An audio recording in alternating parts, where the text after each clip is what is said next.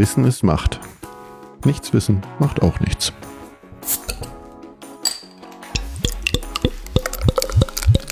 Herzlich willkommen zu einer neuen Folge Macht FM. Hallo Aline. Hallo Rebecca.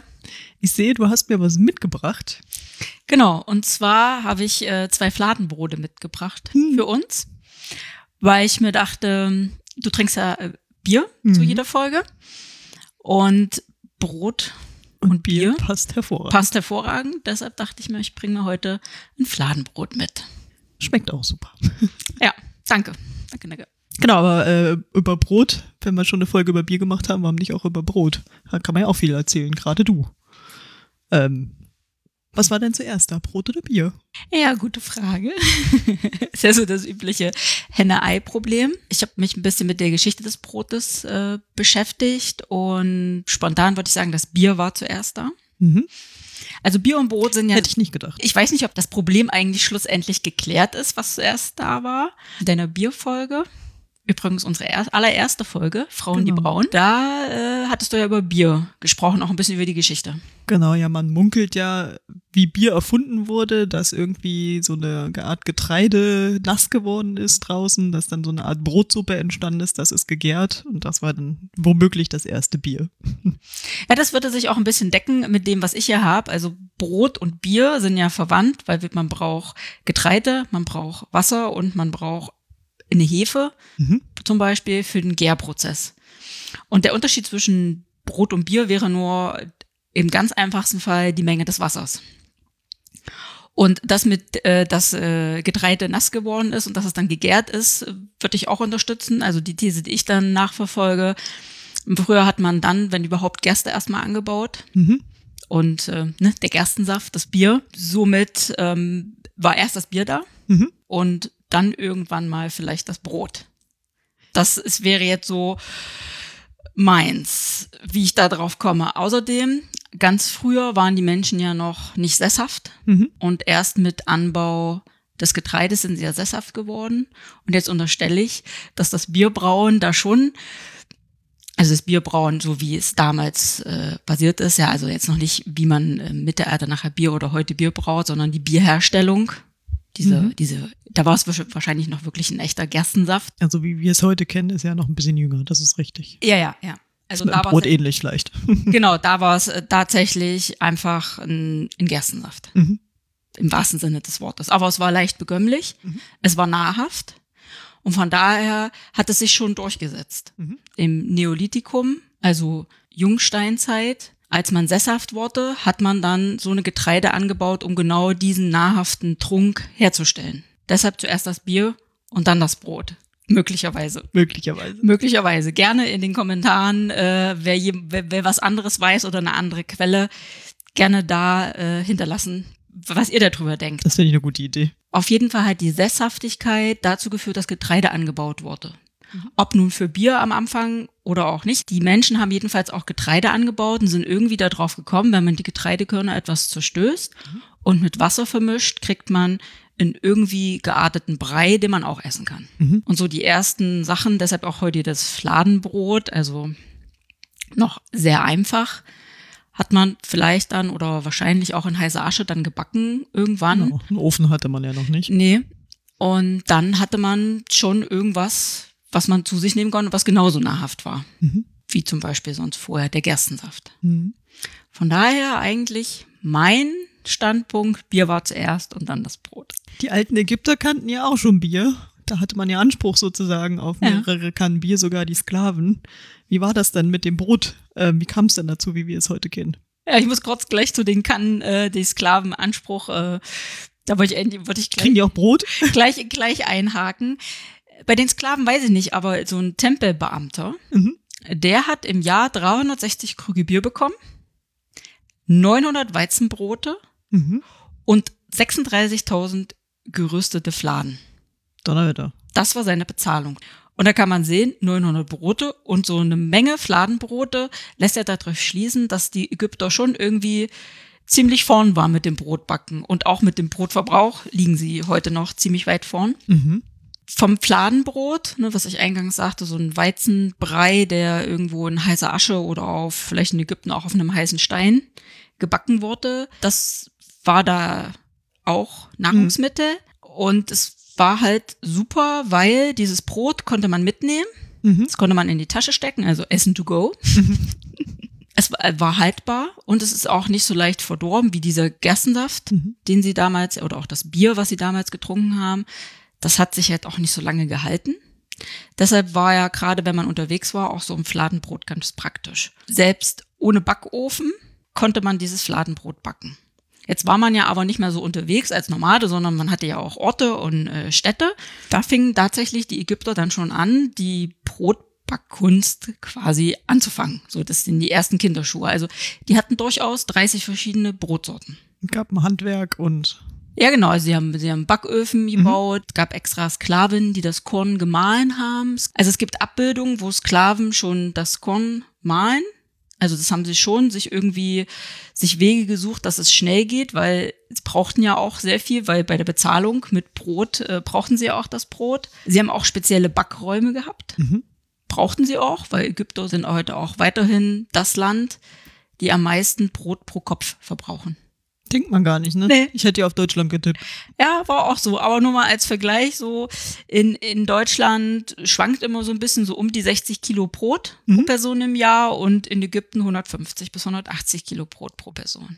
Also 60 Kilo ist nicht wenig. 100. Was hast du eben gesagt? 150 ist Ja. auch noch eine Hausnummer, ja. Wobei ich glaube, da auch der hauptsächliche Anteil am Fladenbrot liegt. Mhm. Das Brot, was wir heute kennen, ist wohl aber auch in Ägypten entstanden. Es ist halt nur eine Legende, das weiß man nicht so genau, wie das eigentlich entstanden ist. Also Fladenbrot ist sehr flach, keine Gärung, hat Mhm. keine Gärung stattgefunden. Das Brot, was wie wir heute es kennen, aufgegangen, da braucht es ja Gärprozesse, dass es dem so möglich ist. Und der Legende nach ist da wohl irgendwo ein bisschen Brotbrei irgendwo liegen geblieben. Das hat gegärt in der Sonne und wurde dann in der Sonne auf den Stein gebacken und hat man gesehen, hm, irgendwie gibt es jetzt ein bisschen Volumen. Und dann hat man das weiter verfolgt. Und somit hatten die eben nicht nur ihre Fladenbrote, sondern auch schon andere Brote. Also quasi so ein Vorreiter des Sauerteigs. War das da eigentlich auch schon auseinanderhaltbar, ob das Männer- oder Frauenhandwerk war? Weißt du das? Ich glaube, im Mittelalter ändert sich das, ne? Aber da in Ägypten wäre natürlich auch spannend. Ja, nee, das äh, weiß ich nicht. Also ich weiß, ich habe nur gefunden, dass halt die Sklavinnen Mhm. Da hauptsächlich das äh, Mehl gemahlen haben und ähm, auch nachher später bei den Römern. Mhm. Über Ägypten, Griechenland ist es halt die Brotbackkunst im späteren auch nach Rom gekommen. Bietet sich an in der Antike. ja, die waren auch schon richtig weit. Wobei mitgebracht haben es ja die Is Israeliten mit dem Auszug aus Ägypten. Ah, Also sie sind ja da vor der Sklaverei geflüchtet und haben da ihr ungesäuertes Brot mitgenommen. Ungesäuertes Brot war auf der Flucht, kannst du dich nicht um die Teigführung, also um die Gärung deines Teiges kümmern. mhm. Also hatten sie Brot, was sie eben schnell an jedem Ort, wo sie gerade waren, zubereiten konnten und essen. Na, und das haben sie aber mitgebracht. Die Griechen haben mit Brot auch ihren Göttern gehuldigt. Mhm. Jeder hat vielleicht schon mal von Demeter gehört. Ne, ist ja so, wenn man Bioprodukte kauft, Demeter nicht ist so ein Konzern, genau. Ja. War ursprünglich meine Göttin. ja, ursprünglich und auch weiterhin. Und die ist quasi für alles so zuständig, was man dafür braucht. Also Getreide, ähm, die Fruchtbarkeit und so weiter. Und der haben sie durchaus auch mit Brot gehuldigt. Was jetzt anders war, Europa ist ja nördlicher. Mhm. Da hat man jetzt eher Roggen angebaut. Weil der ist in diesem feuchteren Klima, also in Ägypten dann zum Vergleich, besser gewachsen. Mhm. Und die Römer hatte ich ja schon gesagt, die hatten ja weiterhin ihre Sklavinnen, die das äh, Korn gemahlen haben. Und dass es schwierig ging, haben die da Sand beigemischt. Mhm. Ja, Knirschte bestimmt gut. Archäologische Befunde belegen, dass die echt schlechte Zähne hatten, die durchaus bis runter auf die Wurzeln abgemahlen waren. Durch diese, wenn man das kaut, durch die Kaubewegungen, dass es damit bis runter runterging. Also Und ich habe so gerade das Gesicht verzogen, weil ich mir genau das vorgestellt Äh, habe. ja. Meine Armzähne. Ja, genau. Also das war jetzt nicht so toll, auch wenn die Römer ja schon in vielen Dingen fortschrittlich waren. Ich meine, sie haben auch Bleileitungen verlegt, ne? Hm. Gut, wir haben auch lange gebraucht, bis wir die nicht Ich wollte mehr. gerade sagen. Ist nicht Ja. nur ein paar Jahrhunderte her, ist nur ein paar Jahre her. Ja, ja, ja, ja. Aber die Römer haben natürlich auch irgendwie das Handwerk damals ja noch nicht als Handwerk betitelt, aber vorangetrieben mit, die haben die Mühlen verbessert. Vorher mit Drehmühlen, wo die Sklaven und die Maultiere oder Maultiere dann sie gedreht haben. Sie haben einen Backofen konzipiert. Dieses Prinzip wurde bis ins Mittelalter übernommen. Also die, die wieso die Backöfen wie im Mittelalter waren, waren auch schon zu Zeiten äh, der Römer. Aber waren die oberhalb oder waren die auch im Boden? Ich kenne, glaube ich, auch Öfen, die kannst ja auch quasi in so Leben Ja. ähm, ich weiß gar nicht, wie die heißen, ehrlich gesagt, die man in den Boden einlässt, dann kannst du ja auch den Teig quasi so außenrum einmal drapieren und dann ähm, wird das was. Das ist wahrscheinlich richtige Öfen, ne? Kann ich gar nicht hundertprozentig sagen. Ich habe mir nur aufgeschrieben Haus- und Gewerbebacköfen. Und Mhm. von daher würde ich sagen, waren es eben keine Lehmgruben, wo man den, die Genau. so heiß waren, dass wenn man den Teig dranhaut, dass er dann aufgeht. Das würde ich jetzt auch eher so nach Indien packen, Mhm. weil dieses Papadam, nein, das Patura, das Papadam ist ja das flache Harte, das Patura, was so aufgeht, Mhm. das ist durchaus in so einem, wo man das so einmal dran klatscht. Natürlich Kunstwahl, weil wir klatschen, klatscht es einfach in, in die Glut, ne? also muss, muss, muss man schon können. Deshalb würde ich das eher dahin packen. Also schon in echten, in Anführungsstrichen, Backofen oberhalb. Bei den Römern gab es auch Brot für Bürger und Beamte durchaus gratis. Beziehungsweise nachher später schon, wo es zum Zerfall des Römischen Reiches geht, um die armen Leute ruhig zu halten. Ja. Ne? Weil wenn man Hunger hat, fängt man an, Revolten anzuzetteln und äh, um Richtig, sie ja. um sie klein zu halten. Und deshalb auch dieser Begriff Brot und Spiele. Ne? Mhm. Brot für die Armen und um sie weiterhin gut bei Laune zu halten. Oder auch, ne, hier sind die im Kolosseum die Spiele und da gibt es auch Brot. Also in diesem Zusammenhang kommt auch dieser Begriff Brot und Spiele her. Das klingt ja schon sehr nach Hauptnahrungsmittel, dass es Ja. das schon irgendwie seit äh, tausenden von Jahren so ist. Wie ist das denn zu Zeiten von Hungersnöten, zum Beispiel im Mittelalter, 30 Jahre, 30-jähriger Krieg oder ähnliches? Wie war das denn da? Also Brot hat nie seinen Siegeszug eingestellt, Mhm. auch nicht äh, in Krieg und Hungersnöten. Was dann war, das Getreide war unheimlich teuer. Mhm. So dass man gegebenenfalls geguckt hat, was kann man als Alternative noch verwenden fürs Brot, andere Getreidearten oder Getreide dann als hoch angesehenes äh, Tauschmittel. Oder man das Brot gestreckt. Mit. Kartoffeln, wenn man sie denn hatte. So ein Ding, was man halt auch so findet. Also die Leute waren erfinderisch. Wie beim Bier. Äh, wie beim Bier. Ja, wie beim Bier. Und ich glaube, da mit der Erde ist es so ähnlich wie beim Bier, da die Leute ja oder die Städte oder die Ansiedlungen nicht untereinander vernetzt waren, hat ja auch jedes, man war ja früher Fürstentümer und äh, wie sie alle hießen, die kleinen Zusammenschlüsse, jedes im Prinzip sein eigenes Bier gebraut und auch sein eigenes Brot gebacken. Mhm. Also wenn die einen ihr Brot mit Kartoffeln gestreckt haben, haben die anderen was anderes benutzt. Mhm. Trotzdem war Brot immer das Essen der Wahl, wenn es ging. Wobei irgendwie schon das Wissen der Römer über das Brot bis ins Mittelalter hat es irgendwie nicht so richtig ähm, geschafft. Weil, so vieles andere wissen auch nicht. ja, ich finde, da sollten wir auch mal drüber diskutieren, warum das denn so ist, aber das vielleicht mal in der nächsten Folge. Was ganz schwierig war, ist, dass man das Wissen über das Mutterkorn vergessen hat. Mhm. Das ist ein hochgiftiger Pilz, der das Getreide befällt. Mhm. Es wird dann schwarz und man kann es nicht unterscheiden von einem normal schwarz gewordenen Korn. Und gerade so im 10. Jahrhundert kam es da zum Beispiel in Frankreich, in dem einen Ort, in dem einen Jahr 40.000 Tote. Weil wenn du dann aus diesem Getreide dein Brot bäckst und es isst, dann stirbst du einfach einen qualvollen Tod. Weil es ist ein, ein giftiger Schimmelpilz oder ein Pilz. Mhm. Und das wussten sie nicht, weil Wusste ich auch nicht. Ja gut, heute ist es ja auch Gott sei Dank kein Problem mehr. Aber ähm, man musste eben nicht mehr um diese hygienische Behandlung des Getreides und auch des Mehls. Hygiene spielt ja nicht so eine große Rolle im Mittelalter. Ja, aber warum? Weil man auch Wissen vergessen hat. Ne? Genau. Mhm. Und das war durchaus, man ist in Frankreich aufgetaucht, aber das war zu den Hungersnöten und zu den Kriegen kam durchaus auch noch dieses immer wieder dazu. Dies mit diesem äh, Mutterkorn. Mhm. Da gibt's das Antoniusfeuer. Mhm. Und das hängt auch mit diesen tödlichen Epidemien, die eben damit zusammenhängen, mit diesem Mutterkorn. Deshalb hat man auch durchaus so ein Feuer und das wird gegebenenfalls ja heute auch noch als Tradition, hat man das vielleicht schon mal gehört. Es hat eben damit zu tun, ne, wie es eben Traditionen gibt, um den Winter zu vertreiben, eben ist man da, damals so damit umgegangen. Aber im Prinzip hätte man nur wissen müssen, das darf ich nicht benutzen. Okay. Im Mittelalter haben wir ja, war ja unsere erste Folge Frauen, die brauen, war Mhm. ja Frauensache. Mhm. Wie ist das beim Brotbacken? Es war Männersache. Mhm. So wie ja viele Dinge auch im Mittelalter, das Bierbrauen ja nicht, aber eben Männersache war, hauptsächlich in den Städten. Auf dem Land noch ein bisschen anders, weil da die Männer durchaus ja gar nicht in Hausnähe waren und mit Landwirtschaft oder Vieh beschäftigt waren. Die Leute, die in der Stadt lebten, hatten ja diese Arbeit nicht. Sie waren ja entweder handwerklich tätig oder sie haben dann Brot gebacken, die Männer. Und wenn das Brot dann fertig war, gab es ein Signalhorn. Das war dann das Zeichen für die Frauen. Backe, Backe, Kuchen, der Bäcker hat gerufen. Genau, dass sie nämlich jetzt in den Backöfen, die noch heiß waren vom Brot, ihren Kuchen backen konnten. Und genau da kommt das her. Backe, Backe, Kuchen. Ja, kennt man schon als Kind. ja, und so, im, er hatte ja vorhin das auch mit dem Mottokorn, war ja so im 10. Jahrhundert und auch das war so ungefähr die Zeit, wo dann der Berufsstand des Bäckers kam. Aber es waren tatsächlich Männer, die Frauen eben dann Kuchen backen. Und was war das beliebteste Brot? Schwarzbrot oder Weißbrot? Im Mittelalter? Ja, genau.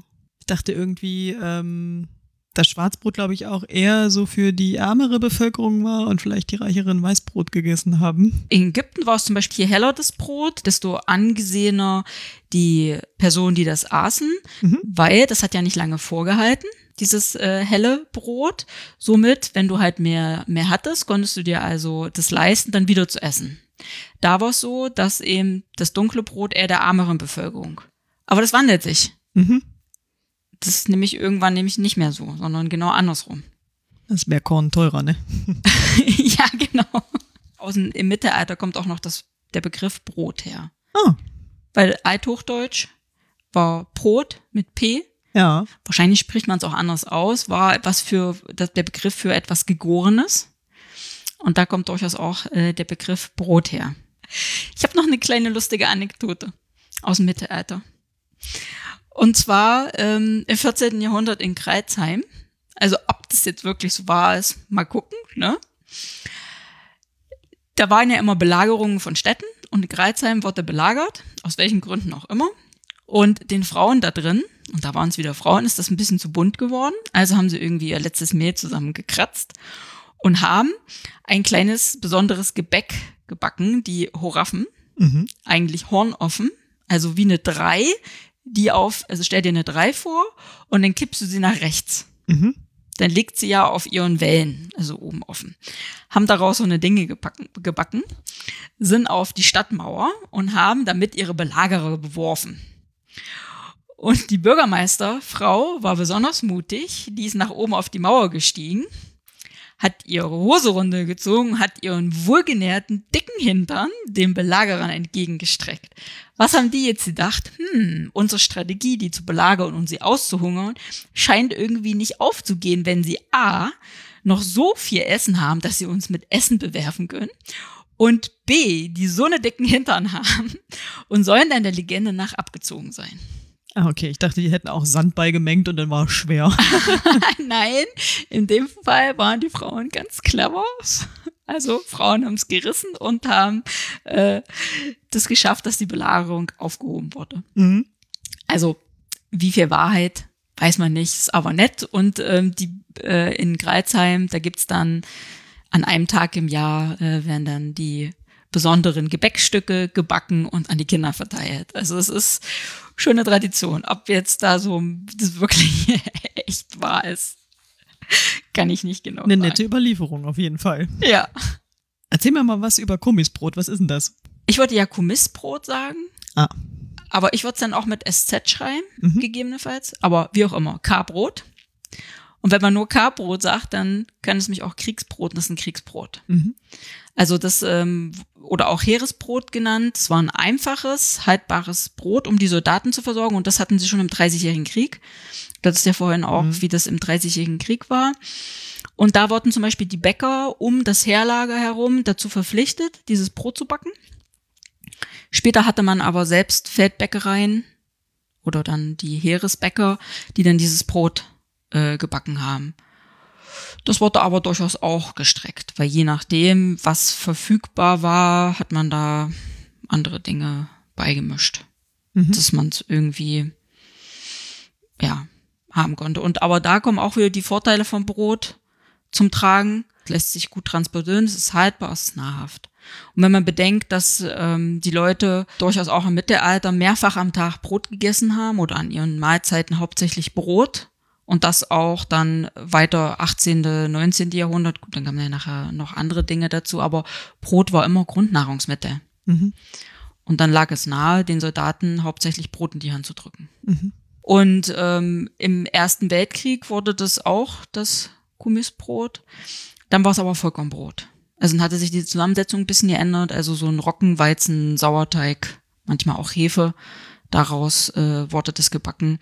Und dann, da man ja im Ersten Weltkrieg, also auch schon 19. bis 20. Jahrhundert, Industrialisierung, wo ja sowieso die ganzen Vorgänge ähm, automatisiert wurden, beziehungsweise erleichtert wurden durch Maschinen, die sie erfunden haben, unter anderem ja die Dampfmaschine. Gut, für die Bäckerei jetzt nicht unbedingt, ähm, nicht zwingend notwendig, aber man konnte Konserven herstellen. Mhm. Und dann wurde dieses Brot auch teilweise in Konserven eingepackt und dann konnten die Soldaten das besser mitnehmen. Auch die Bevölkerung, gerade ja auch um diese Zeit waren ja auch weiterhin Hungersnöte und die Bevölkerung, gerade in den Städten, hatte nicht viel Essen, hatten dieses Brot. Dann war es aber eher ein dunkles Mischbrot. Das hatte dann wieder eine andere Zusammensetzung. Aber Mhm. ich kannte diesen Begriff übrigens auch, aber ich hatte da eigentlich immer eine eckige Brotform vor Augen, dunkel, was dann ja aber passt zu dieser Konservenform. Dass wenn das in der Konserve, Konserve ist, vielleicht da, dadurch diese eckige Form bekommen hat. Ich weiß nicht, was, hast, hast du eine Vorstellung davon, wie das aussieht? Gar nicht. Mhm. Ja, Jetzt, ich- wo du das sagst, äh, irgendwie so eine Art Pum Pumpernickel, aber Mhm.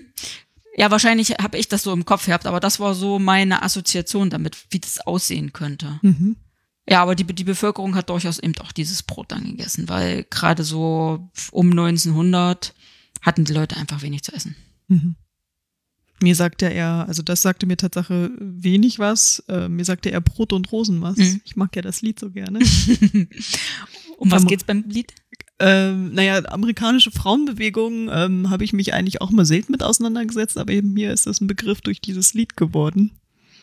Dass ja da die Gewerkschafterinnen sozusagen ähm, einen Streik losgebrochen, die Textilarbeiterinnen gestreikt haben und eben für Brot und Rosen ähm, geworben haben. Brot im Sinne von Lohn und Rosen im Sinne von menschenwürdige Arbeitsbedingungen. Und waren ja da auch ganz erfolgreich. Das finde ich ja nett, dass da auch Brot und Rosen ver äh, verbandelt worden sind. Mhm. Ja, aber wie du siehst, immer wieder, die- immer wieder Brot. Ne? Ja. Also das Brot ist halt Zieht sich durch. nicht nur ein ähm, Nahrungsmittel, sondern auch allumfassend. Wie ja auch Ja, in Lohn und Brot. in, genau in Lohn und Brot steht Brötchengeber. Genau. Stimmt.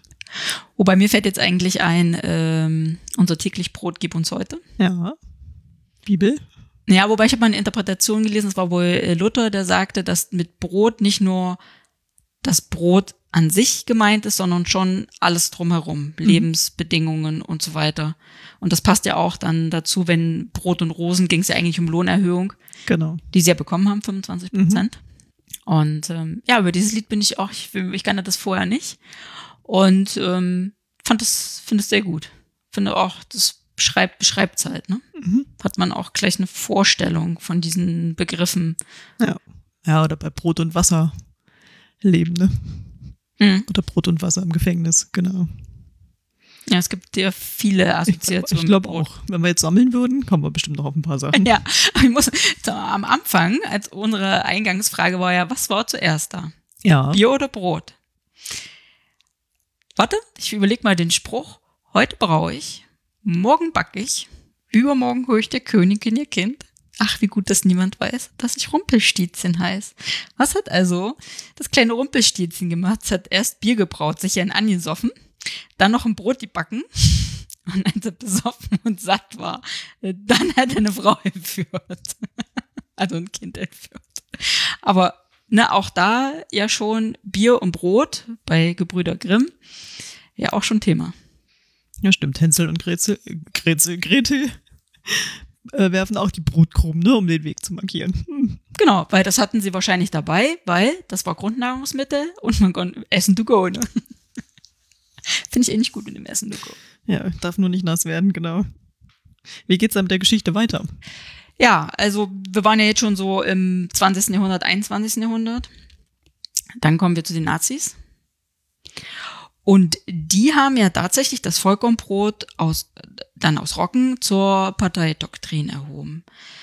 Soll heißen, einmal sind sie ja mit Parolen auf die Straße gegangen für Freiheit, Recht und Brot. Mhm.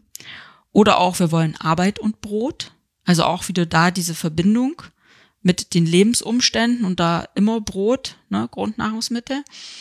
Und sie haben im Prinzip das Brot als Nazi-Propaganda benutzt und haben dann tatsächlich einen Reichsvollkornbrotausschuss 1939 gegründet und ein Brotministerium. Mhm. Also sie hatten sich tatsächlich dieses Ziel, das, das Volk für eine zweckmäßige Ernährung zu interessieren und somit in das super Vollkornbrot Herstellung und das alle Vollkornbrot herstellen und essen und auch im Krieg, das hatten sie tatsächlich auf ihrer Agenda.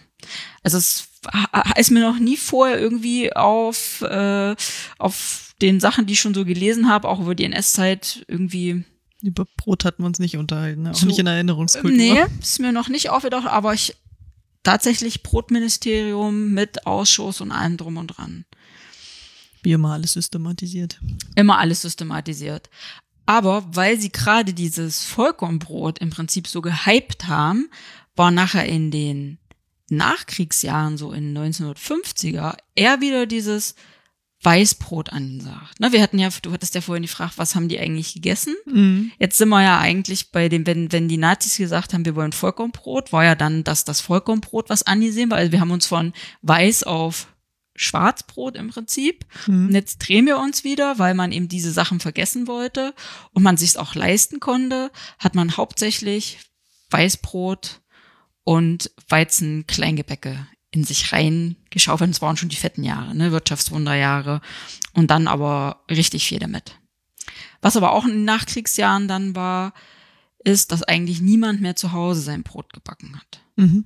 Weil ja niemand mehr für sich alleine sein Getreide, ne, die ganzen Prozesse, die dazu gehören, Getreide, Mehl mahlen lassen und dann aus allen Stoffen das selbst herstellen, sondern äh, Wirtschaftswunderjahre, da ist man Brot einkaufen gegangen. Mhm.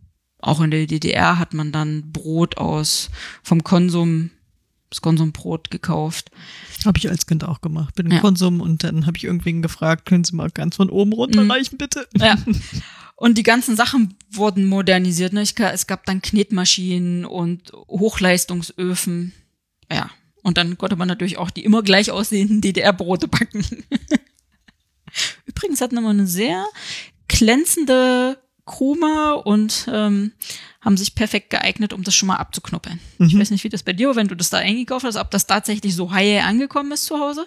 Oh Gott, da war ich fünf. Das Okay. weiß ich jetzt nicht mehr. Also ich kann mich ja durchaus dran erinnern, dass wenn wir dann im Konsum, da sind wir mit dem Auto reingefahren und auf dem Heimweg hatte ich dann das Brot meistens hinten auf dem Rücksitz und dann hat durchaus schon mal so die Krume oder so, was man so mit dem Finger schon anknuppeln konnte, war dann schon mal weg. Musstest du auch den Weg markieren? nein, nein, den musste, ja, wäre witzig. Nein, ich musste keinen Brotkrumenweg legen. Übrigens in der Programmierung, so ein Pfad auf einer Internetseite ist auch der Brotkrumenweg. Ach, Ja, damit man wieder zurückfindet, wo man hergekommen ist. Ja, also nach dem findet sich alles wieder. ja, in den, in den 50ern dann äh, ja so eine Fresswelle, dann kam irgendwann später die Biowelle, Mhm. wo das ja noch die Ökos waren. Hält also- das nicht bis heute an? Ja, ja, ja, aber in den 70ern, so Ende 60er, 70er, das waren ja noch die Ökos. Äh, Mhm. Heute ist es ja quasi Standard. ja, Standard. Ne? Ich würde jetzt sagen, die Hipster-Bewegung. Wo man aber auch dann alte Getreidesorten wieder er an, äh, entdeckt. Mhm. Sowas wie Emma. Ich dachte, das ist eine Zeitschrift. Ähm, nee, das ist Emma. Ach so. Ich habe gerade gesagt Emmer. Ach so. Und wie heißt das andere? Äh, Einkorn. Oder Amaranth sagt vielleicht dem einen oder anderen auch was. Wobei ja, das, das find, was. findet man vielleicht nicht unbedingt so im Brot. Und das ist ja im Prinzip bis jetzt. So, heute muss man aber sagen, heute leben wir auch in einer Überproduktion, ne? Da bestimmt auch ein bisschen was entsorgt. Ja, ja. Aber Deutschland hat es, auch wenn wir nicht die sind, die das meiste Brot im Jahr essen, äh, ist die deutsche Brotkulturvielfalt immaterielles Kulturerbe seit 2014. Und das ist ja schon wichtig, dass dieses Können und Wissen und dieses Handwerk an sich als eben nicht anfassbar trotzdem da so anerkannt wird. Mhm. Das ist ja schon, das ist ja schon toll. Ist ja auch ein schönes Handwerk, mich äh, auf meinem, ich habe einen Schornsteinfegerkalender, ne? Ich habe ja, ja irgendwie Familie, familienbezogen mit Schornsteinfegern sozusagen zu tun. Aber Schornsteinfeger und Bäcker hatten auch immer miteinander zu tun, der weiße Bäcker und der schwarze Schornsteinfeger sozusagen. Weil der Schornsteinfeger war ja ganz wichtig, da musste er immer die Öfen reinigen, damit es da nicht brennt. Ja, stimmt. Mhm. Fällt mir dabei gerade so ein. Ja. Ja, wobei Schwarz- und Weißbäcker gab es ja früher auch Unterscheidung, das ist aber, Ah, wusste ich auch noch nicht. ja, das hat dann mit den Mehlsorten zu tun oder der Zuckerbäcker, Mhm. das ist heute der Konditor. Mhm. Und dann gab's noch den ähm, Lebkuchenbäcker, weiß nicht, ob der jetzt noch eine andere Bezeichnung hat, aber es war durchaus so eine Unterscheidung von diesen vier Sachen. Vielleicht Ja. machen wir noch mal eine Folge zur Handwerkskunst. Wobei, da müssen wir uns wahrscheinlich jemanden einladen. Ja, Schornsteinfeger. genau, Glücksbringer. ja. Also ich hatte ja vorhin schon mal gesagt, Deutsche essen so im Schnitt 60, 65 äh, Kilo Brot im Jahr. Das ist schon, also ich würde trotzdem sagen, wenn man Ägypten mal außen vor ist, ist das trotzdem ganz schön viel. Wenn man jetzt sich auch wieder betrachtet, äh, be bedenkt, dass wir mehr als 3000 Brotsorten Sorten in Deutschland kennen, ist das auch schon krass. Da brauchen wir auch ein ganzes Leben für. Ja, die alle durchzuessen, wobei die meisten Mischbrot essen.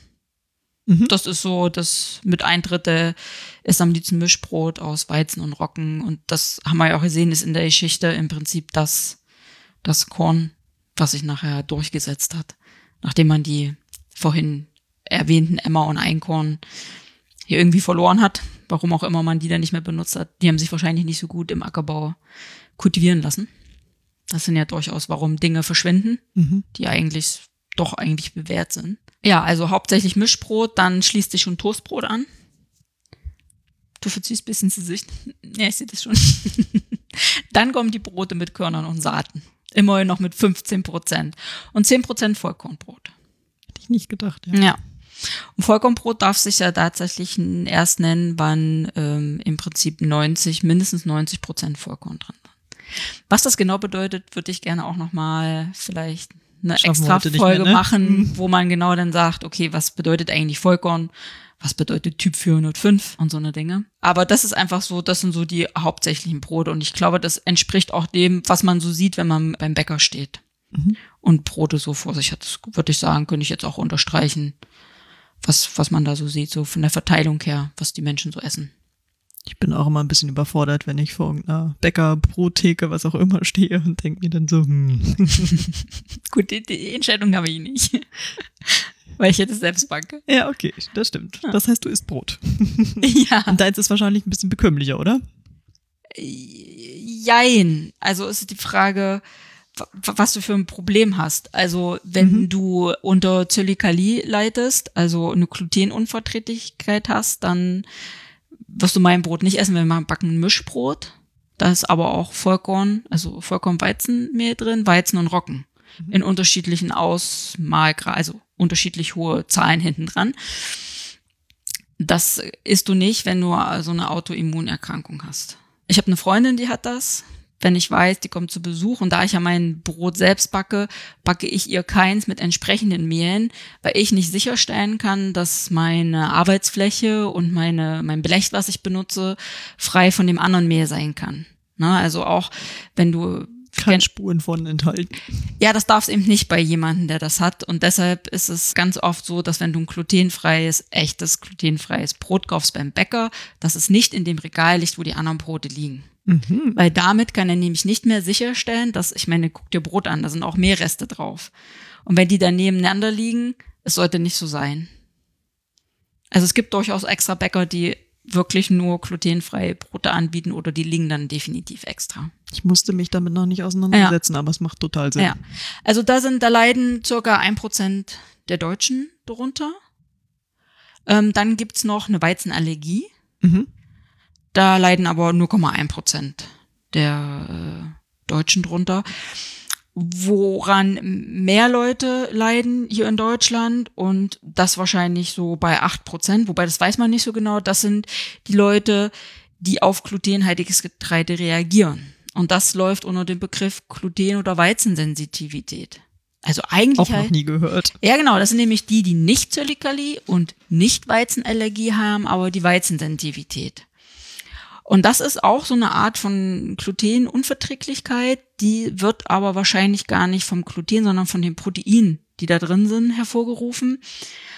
Und früher hat man diese Patienten eher so in Reizdarmsyndrom oder psychosomatisch erkrankt eingestuft. Also sind dann durchaus die Menschen, die sagen, oh, ich esse kein Brot mehr, weil bekommt mir immer nicht, äh, weil ich krieg dann Durchfall oder ich fühle mich schlecht oder ich esse und nehme trotzdem ab.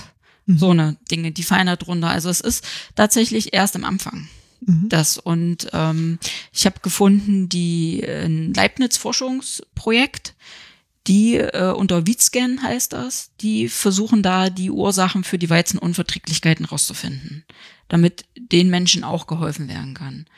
Da könnte man ja, wenn man, wenn man das dann weiß, wenn man das dann diagnostiziert hat und nicht irgendwo in irgendwelche anderen Schubladen geschoben wird, in gegebenenfalls Magersucht, wenn man Pech hat, weil man dadurch einfach abnimmt und sagt, ja, du bist zu dünn, weil ne, irgendwie andere Probleme. Aber eigentlich hat dein, dein Darm oder dein, dein Körper Probleme im Weizen Dinge, weil er nicht verarbeiten kann. Mhm. Und ähm, die versuchen da aufzuklären.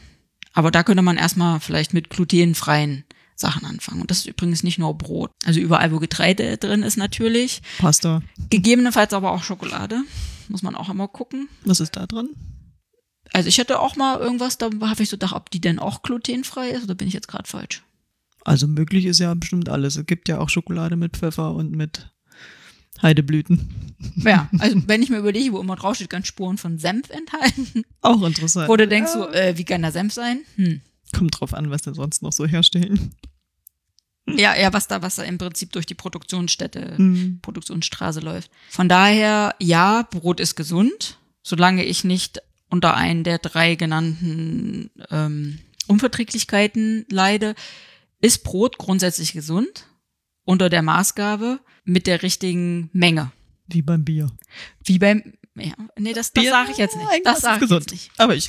Ja, das okay, das ähm, hm. Okay, ich Eine Stulle ist auch ein Bier. Auch Was? ein schöner Spruch. Eine Stulle ist auch ein Bier. Ach ja, nee, das bin ich.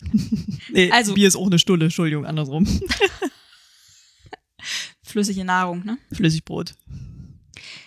Ja, wenn Bier natürlich flüssig Brot ist, wäre das ja aber wieder eingangs genau andersrum, dass erst das Brot war und dann das Brot verflüssigt wurde für das Bier, ne? Nochmal so, um nochmal die Frage des Henne-Ei-Problem aufzuwerfen. Aber eigentlich, wie bei allem, zu viel macht krank. Mhm. Also generell ist Brot ein wertvolles, wertvolles Nahrungsmittel.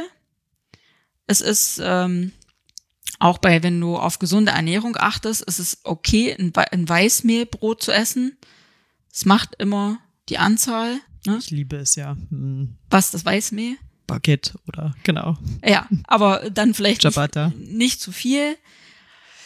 Weil man könnte jetzt sagen, okay, ich esse jetzt nur noch Vollkornbrot, das kann natürlich gleich nach hinten losgehen. Wenn man gleich komplett auf Vollkornprodukte umsteigt, dann hat man nämlich ganz andere Probleme, Blähungen und was man gar nicht so auf dem, auf dem, Wie bei Rohkost. auf dem Schirm hat. Man kann einfach nur sagen, je dunkler das Mehl, desto mehr Vollkorn ist enthalten. Dann könnte man jetzt noch stellen, desto gesünder ist es. Je mehr volle Körner drin sind, desto mehr hat es nämlich Vitamine, Mineral- und Ballaststoffe. Muss man aber gucken, wie viele brauche ich von den Ballaststoffen. Dann sind wir wieder bei der Menge. Von daher, wir sind mit unserem Weizenmischbrot total zufrieden. Das ist auch ein Brot, was Mir schmeckt das auch. für, für, für alles äh, funktioniert. Ähm, für Käse, für herzhaften Aufstrich, für was Süßes, für nur mit Butter und Salz. Mhm. Wobei bei Brot, Brot und Salz. äh, genau, kennst du den Brauch, wenn jemand äh, neu einzieht, dass man Ja. ihm Brot und Salz bringt? Ja. Ich fand mal lustig, als ich äh, meine neue Wohnung hier in Lüneburg bezogen habe, äh, hatte ich dann einen Monat später Silvesterbesuch.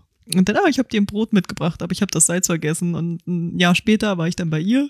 Ich kannte ihre Wohnung noch nicht und habe dann gesagt, du hast mir letztes Jahr Brot mitgebracht, ich dir die, dieses Jahr dafür Lüneburger Salz.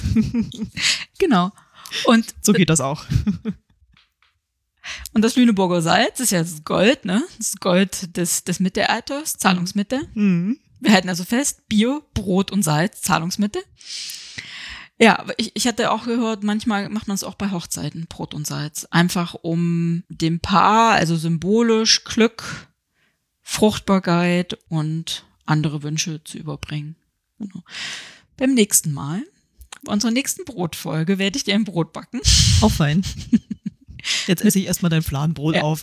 Mit Butter, schön ähm, veganen Butteraufstrich und Salz. Mhm. Und dann können wir uns gerne mal über das Brot backen, also das, die Tätigkeit, Den Prozess und den ja, gerne. Prozess unterhalten, wenn du möchtest. Ja, unbedingt. So, bis dahin prosten wir uns nicht zu, sondern ich äh, proste heute Ich mit habe meinem trotzdem Fladenbrot. natürlich heute auch ein Bier in der Hand, so ist es nicht. Ja, genau.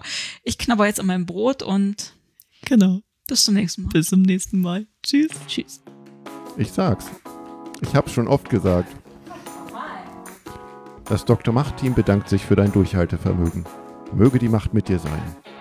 Oder mit mir.